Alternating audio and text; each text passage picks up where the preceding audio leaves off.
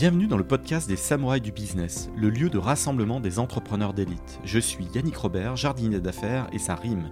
Accompagnez-moi pendant une bonne demi-heure de concentrer de jus de cerveau et transcender votre start-up et les projets dans lesquels vous vous investissez. Changez votre destinée et découvrez tous les stratagèmes et autres techniques secrètes qui vous permettront de craquer votre secteur. Place à l'invité du jour. Bienvenue dans ce nouvel épisode des Samouraïs du Business. J'accueille Yannick Assouline, le CEO d'une belle boîte qui s'appelle Sales by Tech. Euh, bonjour Yannick. Bonjour, vous allez bien? Tu me tutoies, tu, me tutoies, personne ne m'a jamais vu voyez. C'est vrai qu'on euh, je... je voulais te, redire devant les auditeurs que tu es le premier Yannick que j'interviewe. C'est assez rare, à moins que j'interviewe un jour euh, Yannick Noah.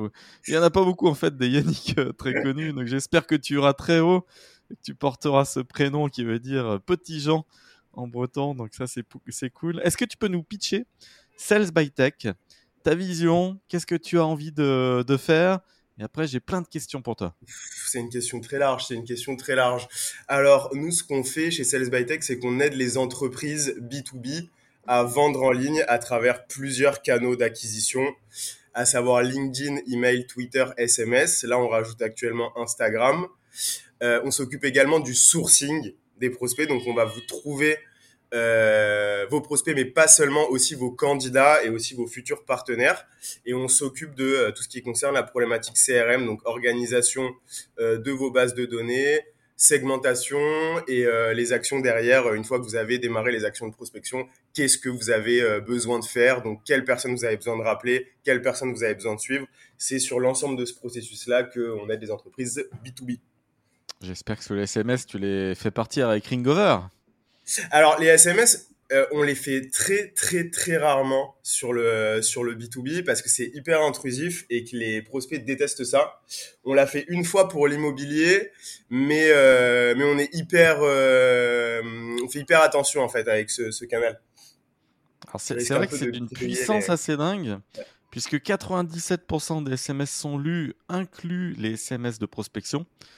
Donc, euh, avant d'avoir des taux en email comme ça, en mmh. outbound, en pure prospection pure, et, d'être lu, c'est quand même assez. Euh, j'en reçois, hein, euh, j'essaye de me désabonner de, de la de Burton.fr, des trucs comme ça. Même Orange, Orange, voilà là, qu'est-ce qui spam? Euh, Désolé Orange, mais je suis client chez vous, mais faut pas m'envoyer 5 SMS par jour. Là, là en ce moment, c'est assez dingue. Non, mais en fait, le, truc, c'est que vous avez donné votre, votre autorisation pour les SMS. Et c'est ça le problème. C'est euh, Le plus dur, c'est d'obtenir l'autorisation pour les envoyer. Le plus dur, c'est d'obtenir les autorisations pour pouvoir les envoyer, ces SMS.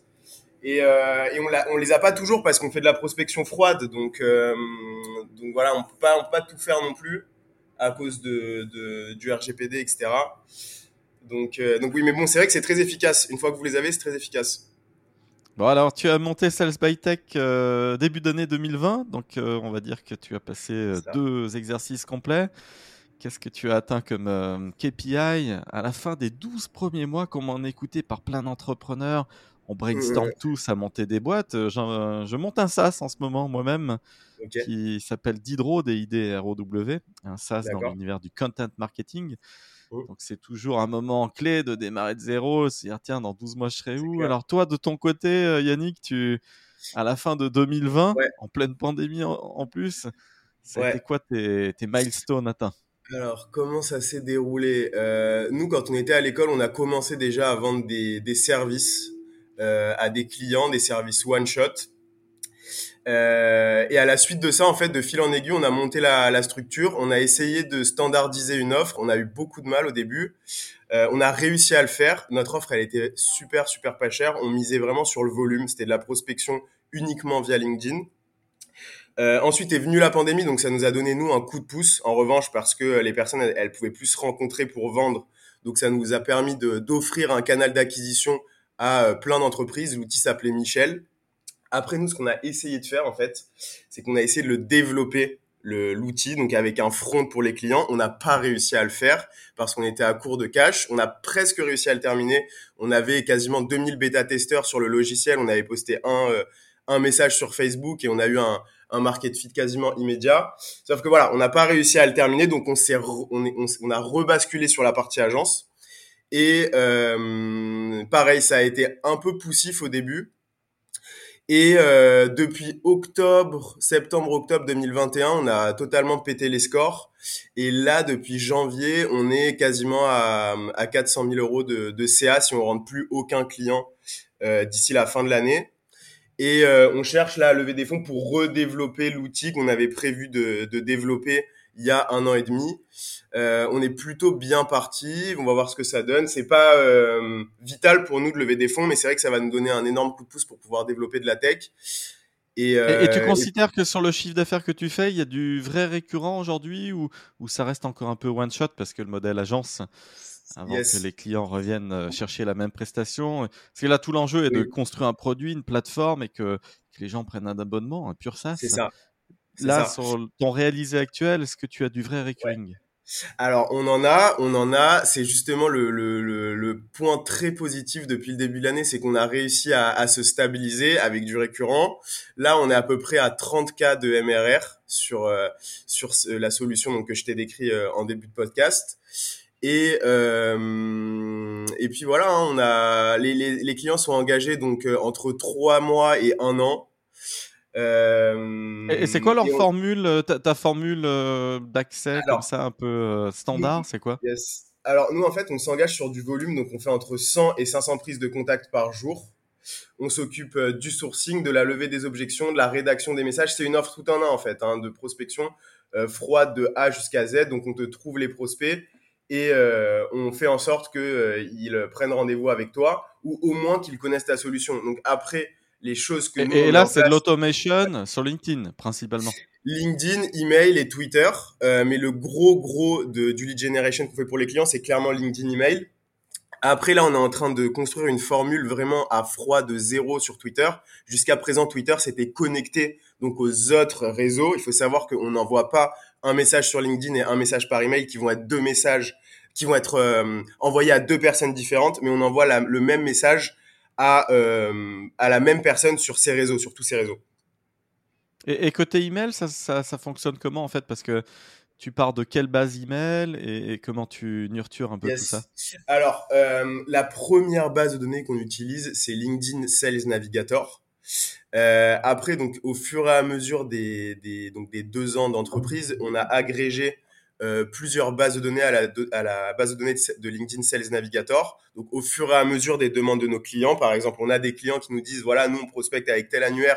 Est-ce que c'est possible de le scraper et de euh, rentrer euh, les informations dans, dans les campagnes que vous allez créer pour nous? Ça, c'est quelque chose qu'on peut faire aussi.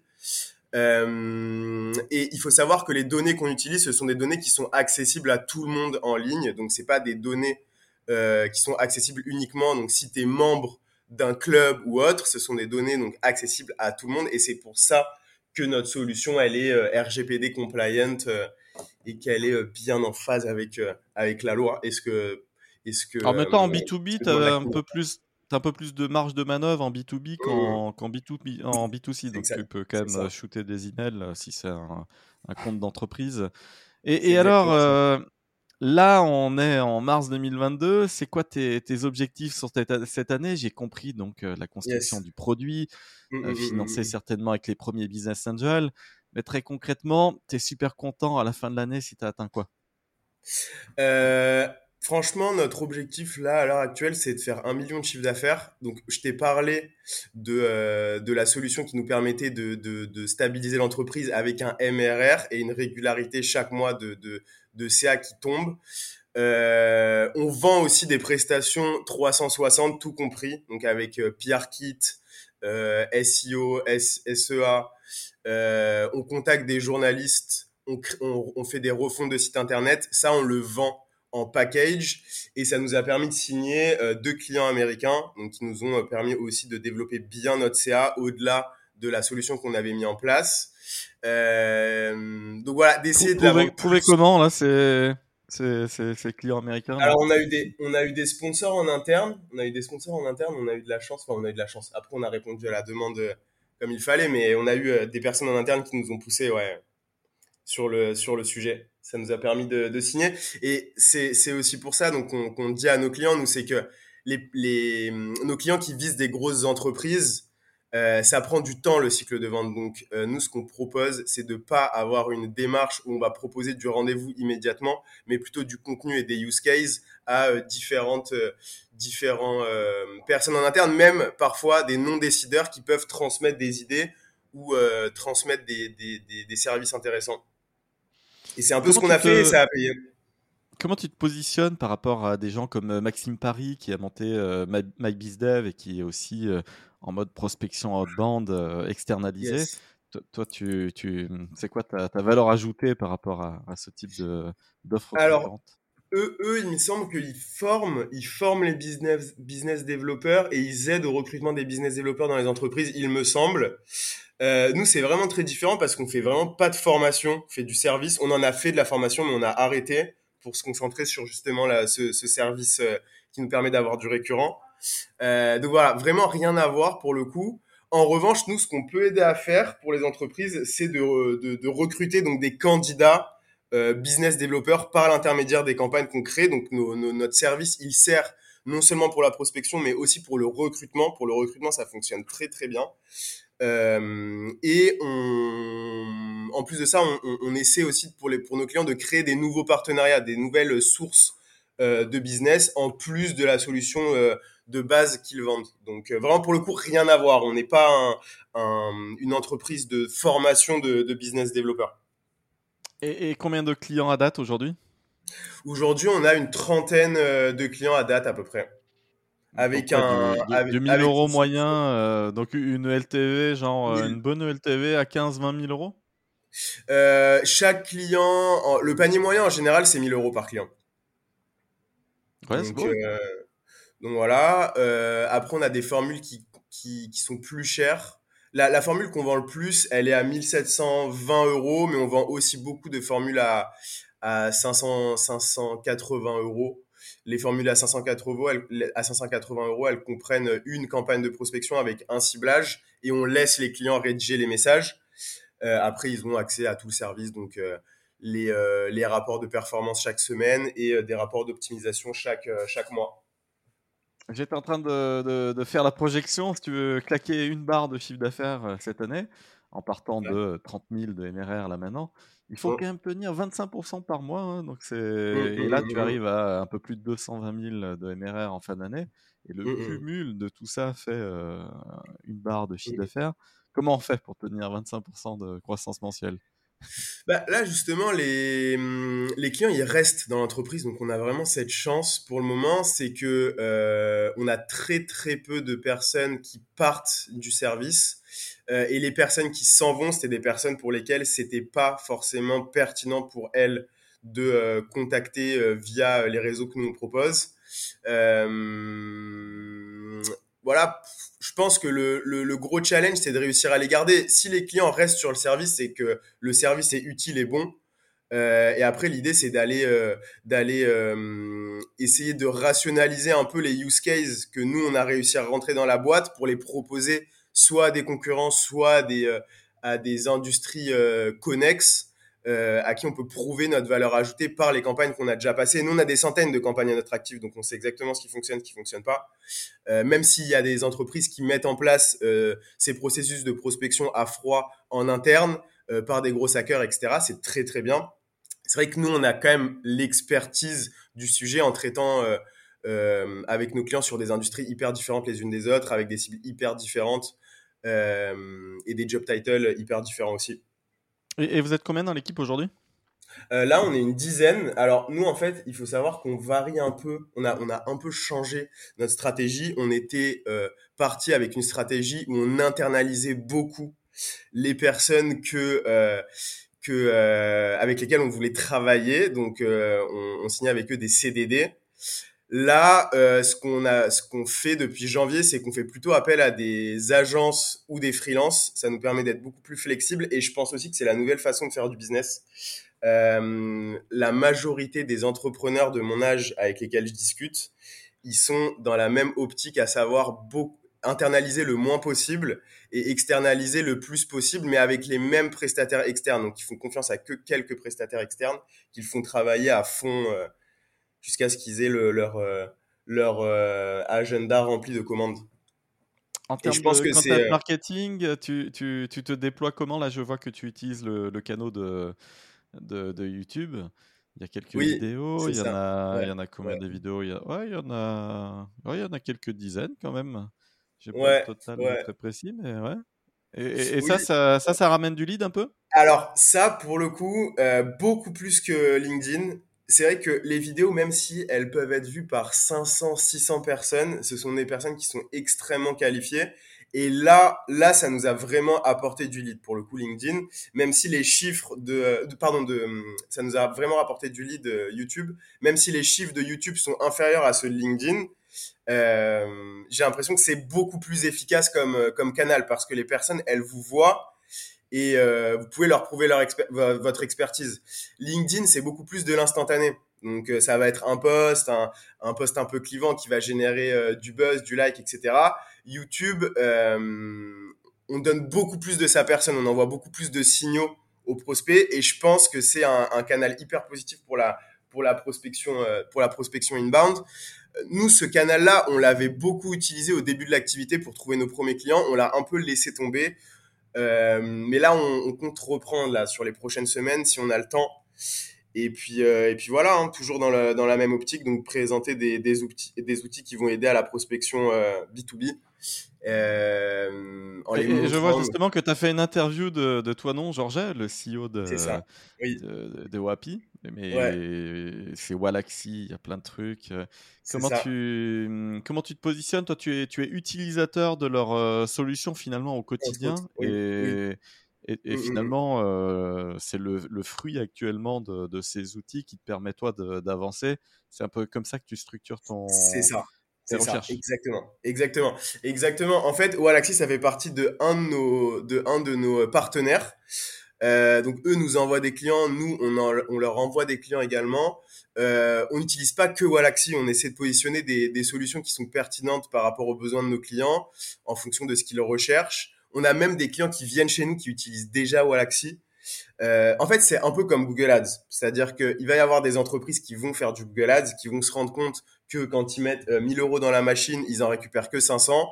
Euh, donc, ils ont besoin de faire appel à des professionnels pour essayer de leur optimiser leur campagne de A jusqu'à Z. Et nous, c'est ce qu'on fait. C'est qu'on va leur produire du résultat avec ces outils-là, des résultats qu'ils n'avaient pas quand ils prospectaient tout seul avec euh, tout seul en face de l'outil. Mais euh, c'est un très bel outil. Toi non, je l'ai rencontré. Ouais, ouais, ouais, je, je, je, je l'ai interviewé. Toi non, je suis assez convaincu de, de ce qu'il fait, mais je me dis je vois aussi beaucoup d'entrepreneurs, d'équipes entrepreneuriales qui, qui, ont du mal à scaler leurs équipes sales. Elles prennent des mmh profils trop juniors, des profils trop juniors qui ne comptent d'ailleurs que sur les outils parce qu'ils n'ont pas de méthodo. Et, il mmh manque un peu de, de bagou, quoi. Et, finalement, euh, moi, je suis strictement tout l'inverse. Un mmh sales très senior qui va venir euh, les faire pleurer et, ils ne comprendront jamais pourquoi ils ont perdu 100% euh, de leur deal face à moi. Et, et, et n'utilisent aucun outil. Alors c'est vrai que là, par exemple, je vois, je vois une vidéo, ça m'interpelle. Je me dis, est-il possible de vendre sur Clubhouse? J'ai vu énormément de gens mmh euh, mmh mouiller le maillot, transpirer, et se dire oh là là, on pas le temps, tout ça. On est d'accord. Un an plus tard, parce que ta vidéo date d'il y a un an, Clubhouse est mort. Et, et, mmh. plus personne n'utilise Clubhouse et ça ne servait strictement à rien d'y consacrer la moindre minute. Alors, ouais, moi je suis pas trop d'accord. Ouais. Non, bah, je suis pas trop d'accord. Je te laisse, je te laisse présenter ton point de vue, toi. Je... Non, mais c'est trop intéressant ce que tu dis, mais oh, je suis pas hyper d'accord parce que quand tu quand tu regardes un peu comment euh, comment ça s'est passé, il y a plusieurs personnes qui ont réussi à leverage sur le réseau et de ramener une, euh, une, une audience après sur un autre réseau, donc LinkedIn, Instagram, etc. Je pense que le plus important, c'est pas forcément de. Bon, après voilà, il y a des gens qui ont fait un pari sur Clubhouse et ce pari-là, ils l'ont ils l'ont perdu sur le long terme parce qu'ils ont investi du temps et, euh, et ça n'a pas ça pas forcément été payant parce que ça a coulé. Euh, après, d'une part, ils ont développé quand même des skills. Ils ont, ils ont, euh, ils ont, euh, ils ont parlé à une audience et ils ont essayé de la fidéliser. Et s'ils ont vraiment réussi à la fidéliser, cette audience-là, ils l'ont récupérée sur un autre canal. Donc, au final, c'est quand même, je pense, bénéfique. Après, bon, voilà, je pense que c'était peut-être pas le réseau sur lequel euh, se passer tout son temps. Et c'est vrai qu'il y avait des, des, des, des CEO qui, qui, passaient 10 heures par jour sur le réseau. Je me souviens au tout début, c'était n'importe quoi. Les, les, les, gens passaient leur vie sur, euh, sur Clubhouse, quoi. Ils en parlaient sur LinkedIn. Oui, bah, c'était la deuxième maison, quoi. Ah oui, c'est clair, c'est clair. Tout le monde avait arrêté de travailler pendant un mois, quoi. C'était vraiment tout le monde parlait sur Clubhouse. C'était l'unique, euh, l'unique. Ça, respirait l'ennui et, moi j'ai mis les pieds. Je me suis, dit, oh là là. Moi, j'aurais jamais mis un sou dans ce truc si j'avais été invest.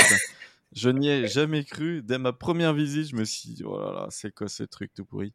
Et pour de vrai, je, je n'ai jamais eu d'usage, je, je n'y ai jamais vu aucun, aucun, mmh, aucun mmh, intérêt. Mmh, Donc, Moi, ce que j'avais l'impression un peu sur Clubhouse, c'était que les, les gens n'étaient pas forcément favorables à des euh, opinions un peu clivantes ce qui n'est pas forcément le cas sur LinkedIn. Mais voilà, j'ai l'impression que ça allait, toutes les discussions allaient dans le même sens. C'est vrai que c'est très consensuel euh, sur LinkedIn. Il n'y a, jamais de clash d'ailleurs. Il y a pas de. C'est très. Si quand même. Hein. Si, quand même, il y a des petits clashs, il y a des petits clashs. Il y a des petits clashs, mais bon, c'est vrai que c'est très policé, globalement, c'est très policé. Mais en France, de manière générale, c'est assez policé. Hein. On va pas, on va pas prendre beaucoup de risques. Les entrepreneurs qui sont pas policés, c'est des, des, entrepreneurs souvent qui ont, euh, qui ont une grosse visibilité. Donc, par exemple, Oussama Hamar, ou, euh, ou des entrepreneurs qui sont plutôt agressifs dans leur démarche. Mais, il est dans euh, les ennuis, Oussama Hamar. Là. Oussama Hamar, il est un petit peu dans les ennuis. Bon, après, on sait pas vraiment ce qui s'est passé. Ah, c'est pas à nous de trancher. Mais... Mais ouais, gros dossier, ouais, à suivre, affaire à suivre. Est-ce que euh, tu peux me parler justement et revenir sur, euh, sur LinkedIn, puisque c'est comme ça que j'ai fait la découverte de ton profil. Je suis tombé sur un, un fil où tu dis euh, contenu choquant. Moi j'adore. Hein. pourquoi faut-il relancer le prospect jusqu'à ce que mort s'en suive? Moi, moi, je kiffe. J'ai fait la démonstration sur des énormes comptes et en pliant des équipes sales concurrentes immenses face à moi j'étais leur, leur, leur, loup noir et j'ai démontré aux, équipes sales que j'accompagnais comment, euh, après 40, 50, 75 relances, tu mmh, mmh, mmh. décroches un compte qui va te claquer 30, 50 000 euros de MRR. Et, tu signes un contrat cadre sur plusieurs années à plusieurs millions d'euros à la fin. Et, tu fais pleurer un gars en face qui, lui, il va pas comprendre qu'est-ce qui s'est passé. Et, donc, je, je, suis assez euh, convaincu de ça, même sur les très, très, très gros comptes, ne jamais lâcher. Et, même si tu prends des bananes dans la tête, tu continues et tu finis. Donc, qu'est-ce que tu as apporté ce, ce poste Et il y a eu pas mal d'engagement là, je vois? Ouais. Alors, euh, donc je sais, c'est un peu choquant ce que je vais dire, mais bon, euh, celui qui signe en général, et je l'ai vu vraiment plein de fois, à de nombreuses reprises, notamment quand, quand, on, quand on travaille chez, chez SAP avec mon associé, la personne qui va signer, c'est la personne qui va être le plus présent. Donc oui, effectivement, il y a des, il y a des, euh, il y a une notion d'écoute, il y a une notion de bon produit, il y a une notion de cible, etc. Ça, je suis tout à fait d'accord. Mais à la fin, quand la cible elle est bonne, quand le discours est bon, quand le produit est bon, euh, c'est la personne qui va être là. C'est la personne qui va être là.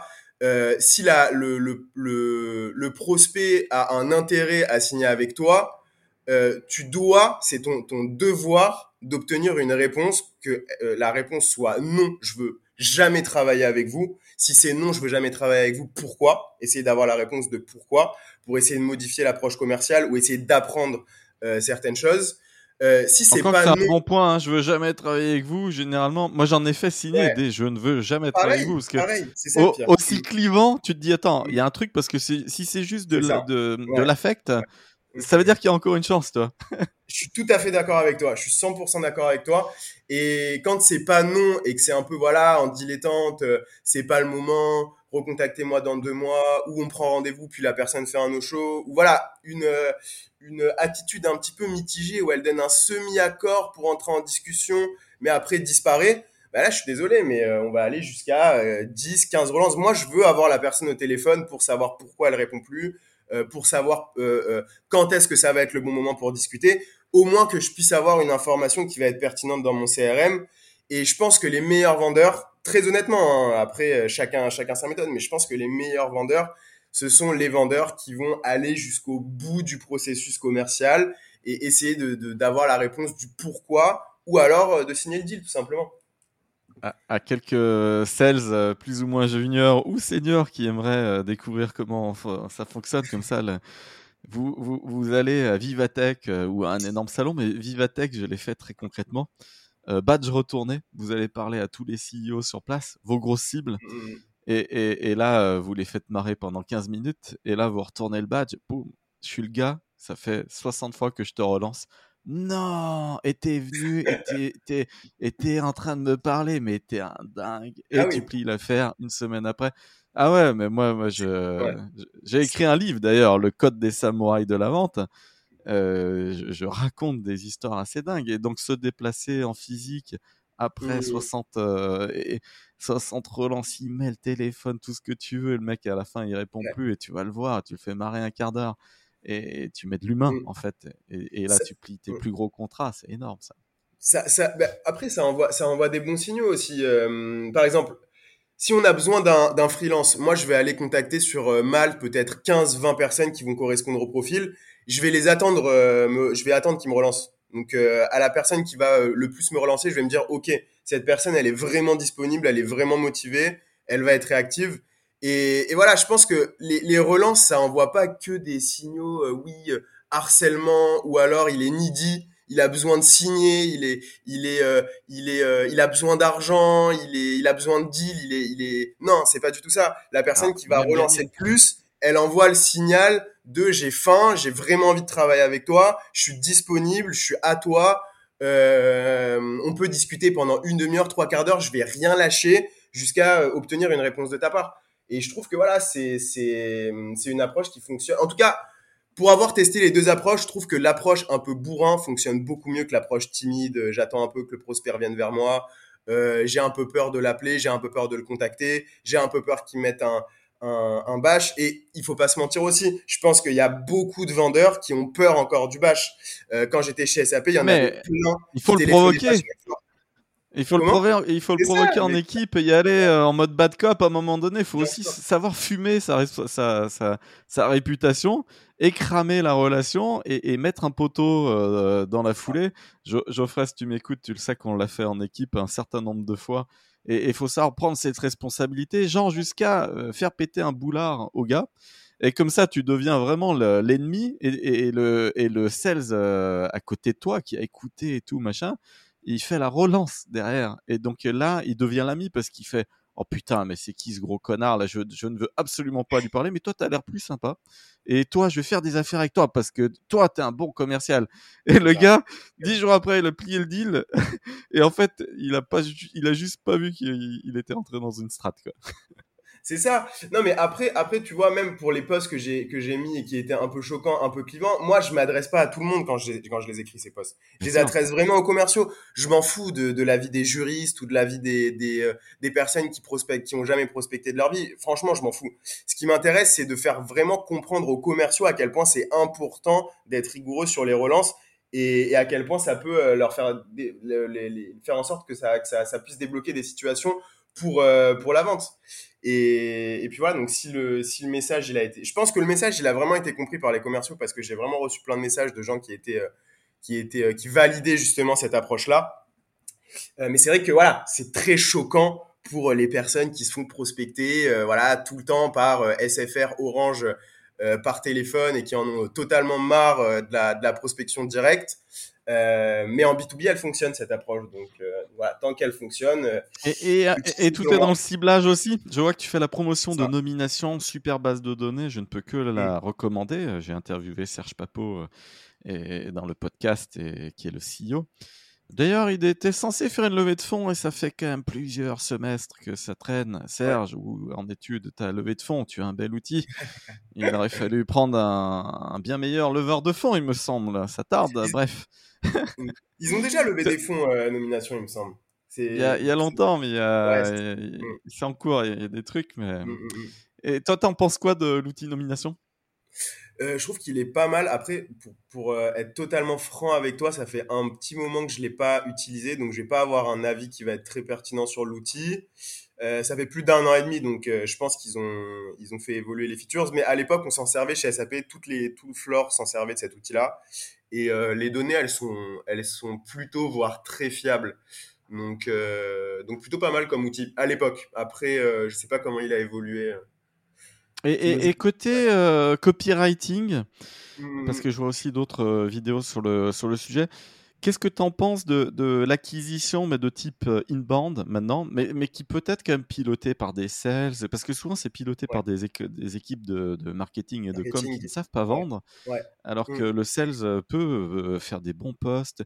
Qu'est-ce que tu en penses de cette stratégie d'aller créer du contenu sur un mmh. blog et, et, de faire en sorte que le blog soit héroïste?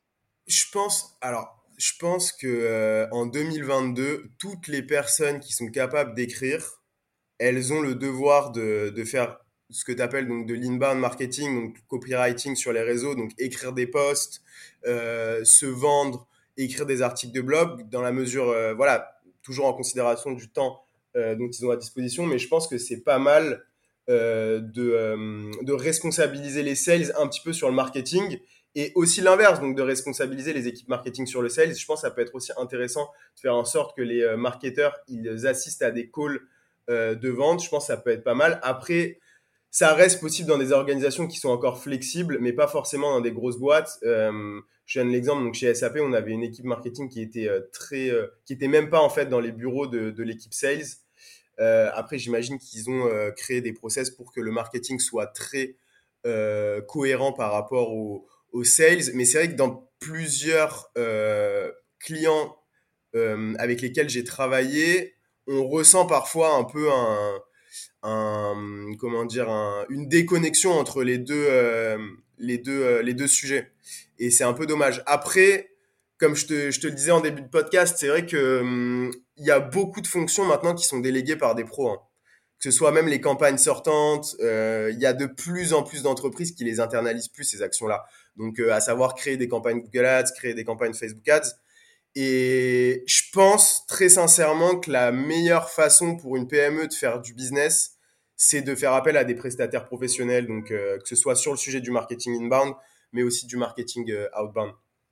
Bah surtout sur le segment SMB. Euh.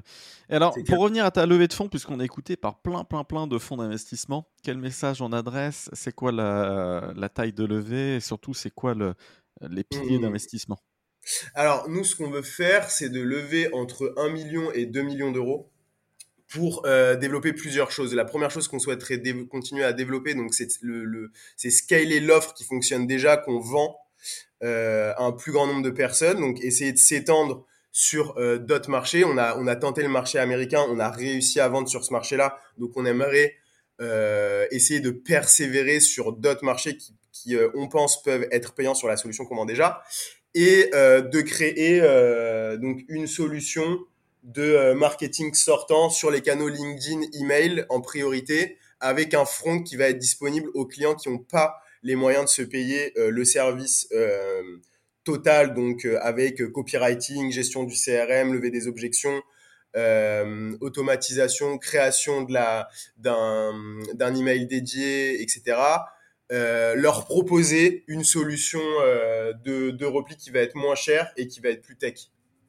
Et, et, qui utilise les API d'outils existants dont tu as déjà cité le, le nom ou, ou, tu recrées chacune de ces briques? On veut créer euh, l'outil de A à Z cette fois. On veut recréer l'outil de A à Z et essayer de faire en sorte de s'appuyer sur zéro partenaire sur l'outil qu'on va créer euh, pour plusieurs raisons, c'est qu'en fait, le fait déjà de créer cet outil, ça va nous permettre d'avoir un gain immédiat euh, sur notre CA parce que c'est vrai qu'on laisse, euh, comment dire, il y a une partie de notre CA qui revient, qui, repart vers les partenaires et cette partie du CA là, on aimerait bien la garder pour nous en développant le logiciel.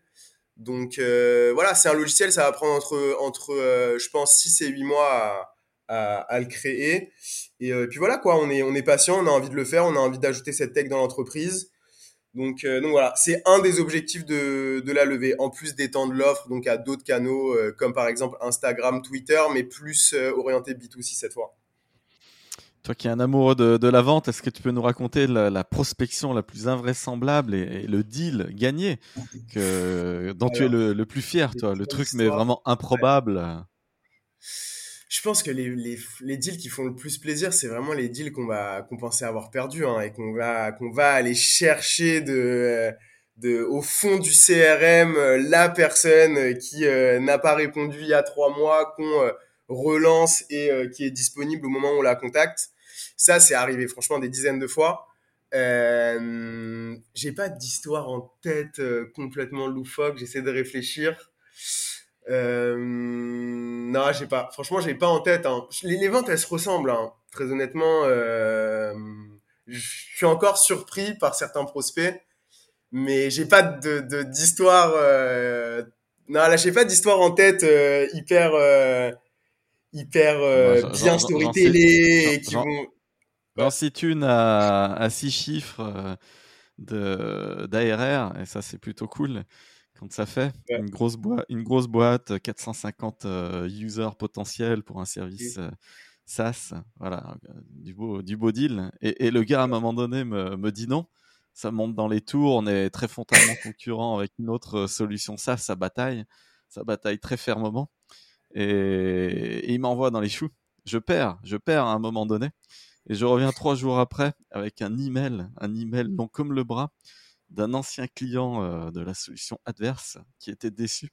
Et on balance ça à, ce gars-là.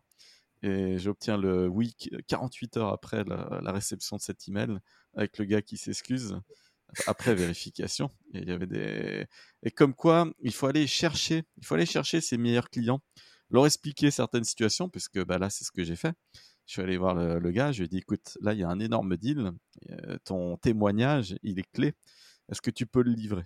Donc euh, le gars s'en engage, toi, parce qu'il va mmh. livrer son expérience de la solution concurrente et exprimer sa déception, et puis euh, expliquer pourquoi il a changé, pourquoi il en est satisfait, et, l'exprimer à un gars métier comme lui, et, et, ça passe, et ça fait son effet, et c'est percutant. Et là, le sales en face, inclut le CEO de la boîte SaaS qui le deal était tellement énorme que le CEO s'était monopolisé sur le truc.